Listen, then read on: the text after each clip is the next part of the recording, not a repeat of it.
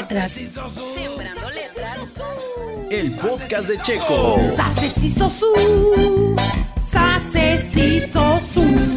¡Sase, sí! Sase si sosu. Bien, pues ahora sí, comenzamos con Sembrando Letras después de mucho tiempo también que pasamos sin esta sección. Hoy estamos aquí, iba a decir en vivo, pero pues no, no estamos transmitiendo en vivo. Estamos en la casa, en el set de grabaciones de Verónica Fernández. Oigan, pues bueno, ¿cuál es Verónica la mm, recomendación que tienes para nosotros en este episodio? Antes, antes que nada, este, Ok. quiero platicarles de una recomendación que me llegó en, en, este, en la tienda de libros. Me dijo Ujú. así como esta recomendación para Verónica Fernández. Y bueno, para empezar, no sé qué tan profesional sea esto, pero el, el título del libro, que aclaro, todavía no leo, se llama Lengua Oral, Destino Individual y Social de las Niñas y los Niños, lo cual como que me hizo así clic. Y me fui obviamente al autor, que es Evelio Cabrejo Parra. Ajá. Y pues ya en base a eso empecé a leer varios artículos que él ha escrito. Él es un eh, lingüista colombiano que también es psicoanalista y ha hecho pues investigación sobre lo la importancia de la lectura en los niños en la primera infancia.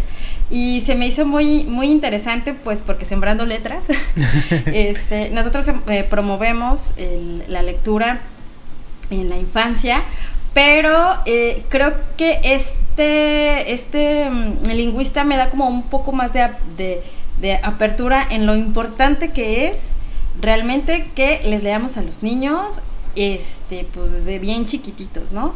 Y es lo que hemos platicado otras veces, que muchas veces creemos que, que pues los niños pues no entienden nada, ¿no? Es así como es bebé, no sabe, ay, no sabe que Ay, no no, no entiende. Exactamente, ¿no? Y lo que él eh, em, expone es que pues los niños son lectores desde que están este, gestándose, ¿no? Lectores de, de- de oído, le- eh, escuchando a su mamá.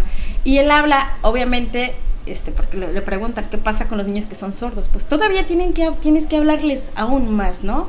Muchas veces se cree, pues es que no, no escucho, pues ¿para qué le hablo, no? No, porque los niños eh, leen desde la voz, leen los gestos Los de mamá.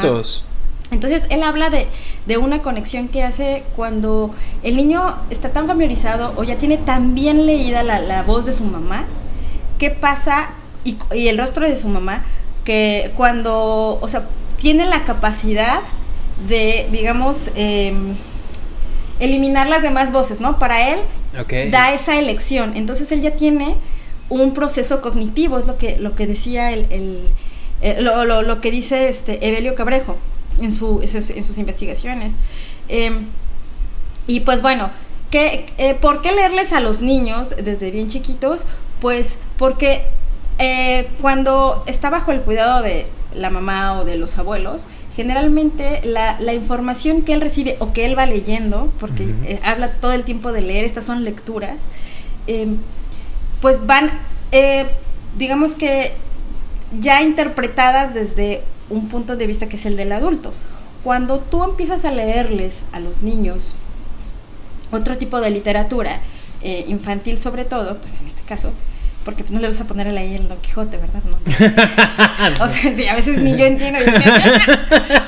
Eh, les, les das, eh, ellos hacen una interpretación de esa lectura. O- y, lo que decía, obviamente no te van a poder interpretar todo, pero empiezan a hacer una interpretación desde su microuniverso, ¿no? Porque están leyendo desde lo que ellos tienen, eh, eh, la información que ellos ya tienen y pueden procesar. Es un ejercicio que les va ampliando este su, su trabajo cognitivo y su, y su trabajo de pensamiento. Así es. Yo lo quiero decir eh, de una forma muy simplificada.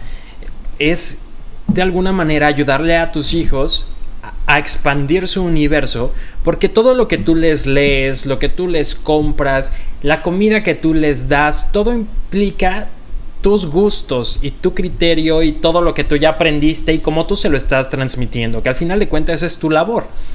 Pero entonces cuando tú les, les das también esta, estos libros y la lectura, les ayudas también a ampliar justamente como decías su panorama de manera que ya tienen los gustos de otra persona. Ya no es solamente lo que me dice mi mamá, lo que me dice mi papá, lo que me dice mi maestro, mi maestra, sino que estoy ah, también eh, leyendo y viendo el mundo o viendo una historia y una imaginación de otra persona que tiene otros gustos, que tiene quizá otros criterios.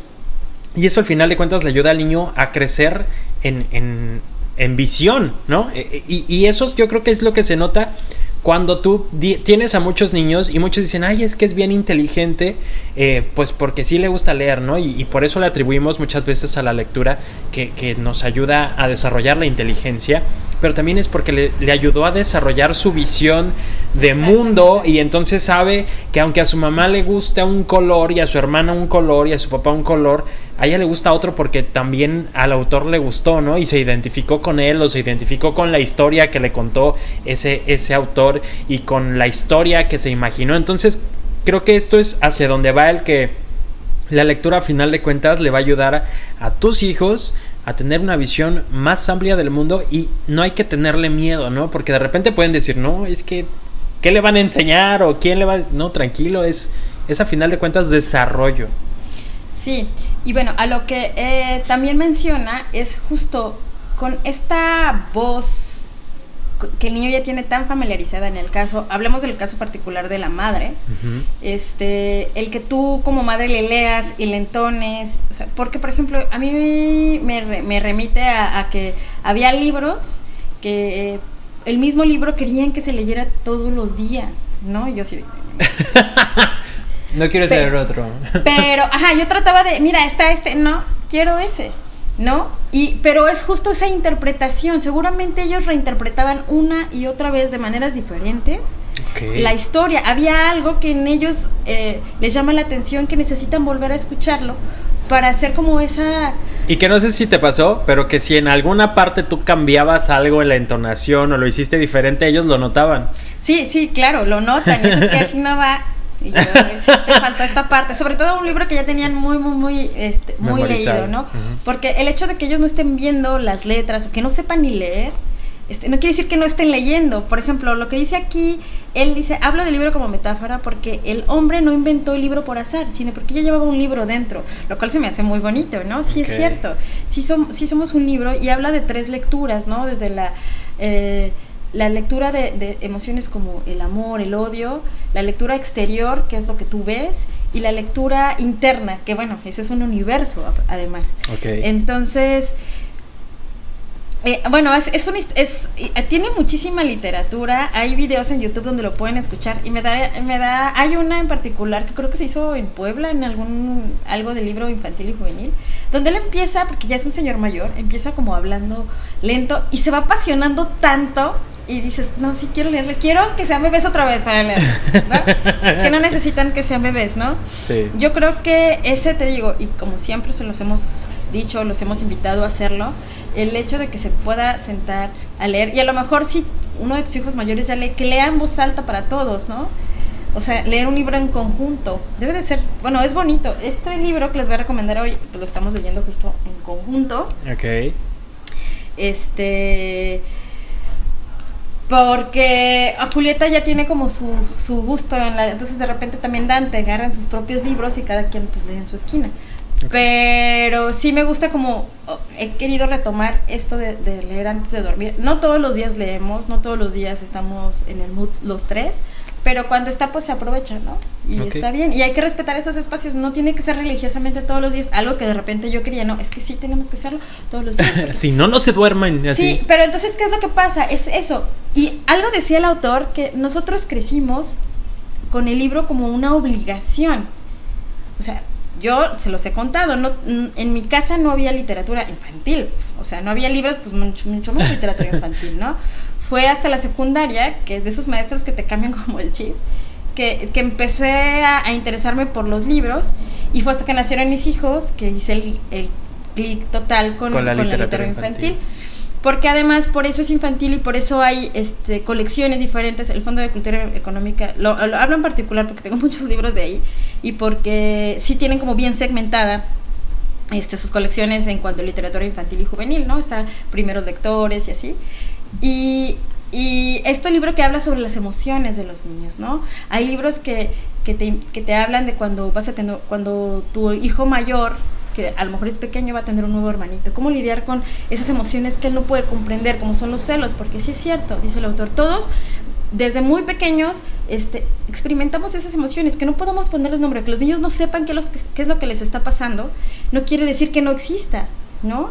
Entonces, cuando tú les hablas y les des un libro, bueno, es que Juanito sentía que se sentía triste, se sentía enojado al mismo tiempo porque su mamá no estaba, porque estaba al pendiente del bebé. Entonces, el, el hecho que el niño diga, sí, yo me siento así, pero mamá lo ama, pero porque entonces dices, ah, claro. Entonces, el, el, ir haciendo esos latos de empatía les ayuda a comprender un poco, a interpretar. No es que él esté viviendo exactamente lo mismo que Juanito, el del cuento, sino que reinterpreta a su modo de vida que, bueno, mamá también lo ama y mamá también va a pasar tiempo con él. Ahorita mamá está viviendo una transición, tanto como él, tanto como, como toda la familia, ¿no? Entonces, bueno, como ese ejemplo te puedo decir muchos, desde, no sé, a lo mejor un divorcio, eh, bullying en la escuela, una enfermedad, este, la muerte de un ser querido, eh, la convivencia con los amigos, ¿no? De repente como esas peleas que, que es normal. Y aquí aplica también un poco lo que platicábamos, que a veces tú no sabes cómo explicarle algunos temas, algunas cosas, y el libro y el autor lo hace por su cuenta y es una liviana al final de cuentas, me imagino. Porque además no le estás dando exactamente, no le estás diciendo, es que las cosas son así, le estás leyendo una historia parecida en la que él hace una interpretación de sus emociones, una interpretación de la circunstancia, a lo que él está viviendo. Lo, le permites, como todos los libros, nos hacemos una interpretación, es lo que él decía, ¿no? Nos formamos algo que es en nuestro universo, le estamos dando una lectura no literal y le estamos reinterpretando. Entonces, pues eso es como pura magia, ¿no? Se me hace bien interesante y se me hizo bien bonito y este y pues iba a leer este libro. Después de que es que me da un poco de culpa porque tengo varios libros que dije, claro que este lo voy a leer en dos días y pues ha pasado ha pasado 30, ¿qué? 85 87 años. Pero bueno, sí lo tengo de tarea, se me hace un tema bien interesante y creo que esta debería de ser como literatura para muchos papás y sobre todo también para muchos preescolares. o sea, escuelas con, con preescolar. Con preescolar, maestros de preescolar, maestros de preescolar. Muy bien. Sí. Y bueno, pues vamos a pasar, para no extenderme más, vamos a leer este libro que se llama Familias Monstruosas. Eh, es eh, escrito por Fernanda Tapia, que es... ¿Fernanda Tapia? Sí, que es una locutora. La locutora, ¿no? Sí, exactamente. Y está ilustrado por Trino. Ok. Entonces, sí, ella es locutora y es este, actriz de doblaje. Y, bueno, su herramienta es la voz y pues también la pluma, por lo, que podemos ver. Y vamos a leer esto que se llama, es una parte del, es un capítulo del cuento, de, del libro, que se llama El más allá que está más acá. En un lugar no muy lejano, conocido como el más allá, el cual está más acá de lo que pensamos, pero sobre el cual nos gusta fantasear que todavía falta mucho tiempo para que lleguemos. Hay una comunidad de casas tan diferentes entre sí como las familias que las habitan. Sin embargo, por dentro, las casas y las familias son mucho más parecidas de lo que aparentan. Porque sus habitantes, todos, necesitan lo mismo. Comer, dormir, bañarse, algunos más que otros. Quererse, cuidarse y, claro, jugar. En la casa más cercana de la escuela, esa de color morado, con las ventanas cerradas, las cortinas corridas y las luces apagadas, excepto la de un cuarto en el piso de arriba, es común escuchar una vocecita juguetona y solitaria que habla y habla sin parar. ¿Hablará sola? ¿Hablará consigo misma? ¿Hablará para hacerse compañía? ¿Le harán el fuchi como a mí y por eso no tiene con quién hablar? ¿O simplemente hablará para quien quiera o sepa escuchar? Si también te estás preguntando de quién es esa voz que no para de hablar, pues te cuento. ¡Ay! ¡Qué curioso! Te cuento la historia de un cuento. La conocí a la hora del recreo en el patio de su escuela. Hace poco dejó sus juguetes, pero de vez en cuando, cuando tiene miedo, rescata del armario a su peluche favorito y duerme con él. Esta niña no es tan alta ni baja, ni rellenita ni flaca, ni morena ni blanca, sino como tú, como tú la quieras imaginar. Eso sí, tiene un nombre, se llama Soledad. ¿Y qué crees? es muy sola. El problema es que su papá y su mamá son muy especiales y no la dejan juntarse con nadie.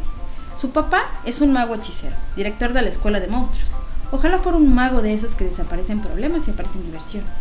O que desaparecen a los miedos y aparecen a los conejos de mil colores con, quien, con quienes jugar. Pero no, su papá es un mago con la gracia de desaparecer la diversión y aparecer el aburrimiento. A veces, ni necesitaba usar su varita mágica, con su sola presencia bastaba. Y es que, al igual que con sus hechizos y frases mágicas, desea que todo se haga siempre de la misma manera, en el mismo orden, sin cambiar, sin cambiar ni una sola cosa del lugar. Es muy estricto en todo. Dice Sole que en 10 años nunca se ha atrevido ni siquiera a cambiar la almohada de su cama. Bueno, si aún se le puede llamar almohada a ese pobre pedazo de tela que en las mañanas grita sin que nadie la escuche, tírenme a la basura, por favor, ya quiero descansar. La mamá de Soledad es maestra de pociones y sigue las recetas al pie de la letra. Nunca se ha atrevido a cambiar un gramo de los ingredientes. Tiene miedo de lo que pudiera suceder. Eso dice antes de cualquier cambio posible. La verdad, a veces el cambio es incómodo, sobre todo cuando compras en la tienda y te dan muchas monedas y no te caben en el pantalón. Ay, otra vez me fui, pero, pero pues regreso. Como puedes imaginar, los papás de Soledad están todo el día ocupados y cuando tienen algo de tiempo no juegan con ella. Por eso, todas las noches antes de que Soledad se duerma, yo me acerco a su ventana a visitarla. ¿Quieres acompañarme hoy? Tal vez te dé un poco de miedo cuando la encontremos, pero no te preocupes, es una niña muy especial. Y es que, ¿recuerdas que te dije que hablaba sola? Pues es cierto y no. Lo que pasa es que habla con su ojo. Así como lo oyes, en su mano lleva uno de sus ojos y en la cara un parche de pirata con puntitos blancos. Pero bajo el cual debió de haber existido en un origen el ojo que ahora escucha, que al verse libre de la restricción del orificio de su cuenca, ahora vive feliz entre sus manos. Ella lo mira fijamente con el único ojo que le queda en la cara y habla desenfadadamente con él, su única compañía. Y para que no pienses que son cuentos, pues no se diga más. Volvemos hasta el cuarto de soledad. No hagamos mucho ruido para que la podamos observar y escuchar tranquilamente. ¿Quién hace ese ruido? Ah, ya vi, eres tú. Bueno, pues si quieres hacer ruido, que sea bajito. Ahora, da la vuelta a la página, por favor. Y bueno, pues hasta ahí, hasta ahí los dejo. este, el libro se llama Familias Monstruosas de Fernanda Tapia, ilustrado por Trino, editorial Mil Mundos Contados. Lo pueden eh, comprar pues eh, a través de internet. Este, en Gandhi lo compraron este, fue un regalo para los niños. Ok. Pero pues está padre, si te fijas, el, el, el narrador va siendo partícipe al, al, al lector de, de- de la historia, ¿no? Y, y si es como si tú fueras y estuvieras ahí este, de intru- intrusiendo en, en la vida de Soledad. Y cómo es que habla, ¿no? Sobre la diferencia entre las casas, en lo diferentes pero parecidos que podemos ser. El que no le ponga una cara, una complexión o nada al, al personaje. A mí este libro sí me ha estado gustando mucho, sí me gustó mucho. Este, sí lo recomiendo bastante. Puede ser un buen regalo de Navidad. Además de, de, este, de los regalos que puedan pedir los niños, pues darles un libro y empezar. Siempre es una oportunidad y nosotros siempre vamos a tratar de, de, de persuadirlos para que, este, pues ahorita que es una fecha especial y así, eh, puedan, además de, de lo que quisieran regalar, como juguetes y así, este, puedan incluir un, un libro de las eh, recomendaciones variadas que les hemos hecho aquí en, en Sembrando Letras. Y pues bueno, espero que les haya gustado. Hombre, pues muchas gracias, Vero. A ver, pásame el libro, por favor. Lo, Claro. lo quiero tocar. Ah, sí. Familias monstruosas. Está muy bonito desde la portada y también, eh, digo, la pasta Sí, el papel Es está bonito también. calidad. Es Mm, brillante. sí, cierto. como de revista, ¿no? Sí, la, la, la tipografía es este. Está bien, hay dibujitos. Ah, perdón. Sí, Entonces, buen tamaño y todo. pues ahí está. Ojalá que puedan eh, hacerse de él, buscarlo eh, igual en las tiendas en línea. Me imagino que también lo pueden encontrar en, en diferentes librerías. Sí, no solamente ahí, na- además no, no, este, no recibimos ninguna. ¿Aún? Ah, sí, no recibimos aún ningún patrocinio de nadie, pero pueden hacerlo. Ah, no es. Sí, la verdad es que lo importante es que se hagan de estos libros. Tengo una pregunta, ¿es una sola historia o son No, es una varias. sola historia. Es una sola Sí, historia en es- este libro. Ajá. Ok. Mira, 150 pesos cuesta el libro en, y, y si está en Gonville, por ejemplo, que aquí tenemos, seguramente pregunten si quieren, tiene descuento. Debe de tener este, yo creo que sí tienen en- aquí en el catálogo de la, de la librería que está física en, en nuestra ciudad. Y si no, pues ya vi que está en el sótano, está en Gandhi, está en la misma em, librería de la editorial. Ok. Eh, y pues bueno, no hay pretexto. no hay pretexto. Oigan, pues bueno, muchas gracias, Vero. Y gracias también a los que nos ven y a los que nos oyen en este podcast de Sembrando Letras. Por supuesto, los invitamos a que también eh, sigan al pendiente de cuando subimos el siguiente episodio. ¿Cuándo será bueno?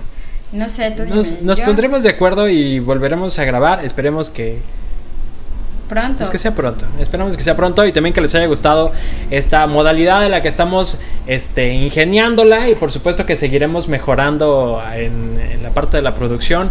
Por supuesto también los invitamos a que nos hagan sus comentarios y también sus recomendaciones literarias. Si ustedes tienen- también tienen algún libro que le gusta mucho a sus hijos y que dicen, oye, Vero, a mí me funcionó este cuento, este libro, también recomienden porque al final de cuentas se trata de compartir de nuestros propios gustos literarios. Así es, si tuviesen un- alguna inquietud de algún tema que se pudiera abordar a través de la, de la literatura con los niños, pues pasemos la tarea, ¿no? Y, y investigamos qué es lo que nosotros podríamos recomendarles para esa situación. Va que va. Pues bueno, ya está. Recuerden eh, suscribirse al podcast y por supuesto compartirlo con aquellos que crean que pueden necesitar este tema o cualquiera de los otros. Y muchísimas gracias, Vero. Gracias a ti. Nos estaremos escuchando y viendo. Bye bye. ¡Feliz Navidad! Feliz Navidad, sí, sí. El podcast de Checo. Dale play en Spotify, TuneIn, Apple Podcasts, iHeartRadio y muchos más. El podcast de Checo.